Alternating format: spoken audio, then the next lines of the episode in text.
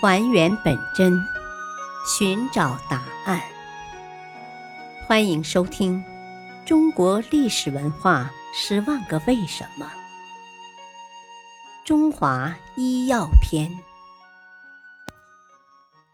春秋战国时期，中医状况如何？这一时期，中国已经出现了专职的医生，扁鹊及其弟子是其中的杰出代表。当年，秦国设立了宫廷医疗机构，并设了太医令，同时专门医学著作也陆续问世了，如长桑君授予扁鹊的《晋方书》，马王堆汉墓帛书《五十二病方》。足痹十一脉灸经和阴阳十一脉灸经，秦汉时期的《黄帝内经》所引用的上经、下经、金匮、魁夺等十多种医书，都早于《黄帝内经》。从五十二病方所在药物疗法可以看出，当时已普遍使用复方，其医疗技术与疗法已有药敷。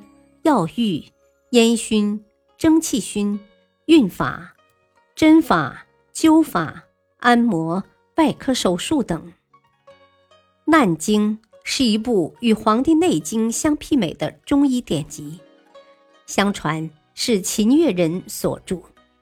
秦越人就是尽人皆知的扁鹊。《难经》是早期中医理论著作之一，又名。《黄帝八十一难经》这部书采用问难的形式，设了八十一问，一个一个的解释疑难问题，因此名为《难经》。《难经》内容包括生理、病理、诊断、治疗等各方面的内容，弥补了《黄帝内经》的不足。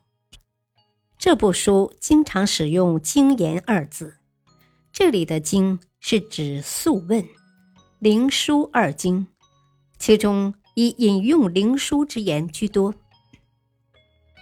这部书的内容较《黄帝内经》更为贴近临床实践和医疗手段，较少讨论人体发育、阴阳五行、天人相应等理论问题，而是致力于解决与临床诊查治疗紧密相关的一些学术难题。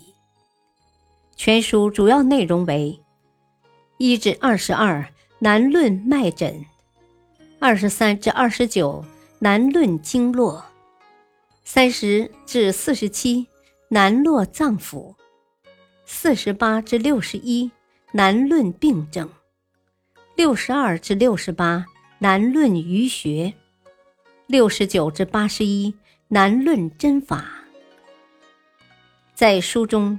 八十一难中，尤以一至二十二难论脉诊最为特色。这部分指明诊脉时要读取寸口，从而简化了《黄帝内经》中所说的变身诊脉法。这种单纯以寸口脉作为切脉部位的做法，一直沿用到今天，既简单又实用。在寸口脉中，《南经》。规定分为寸关尺三脉，即以关为界，将寸口脉分为前寸、后池两部分，并以之与身体脏腑相对应。关为桡骨经突相对应的位置。这种切脉法与《黄帝内经》相比更为简便易行，从而促进了中医诊断技术的发展。感谢收听，下期播讲何谓脉诊，敬请收听，再会。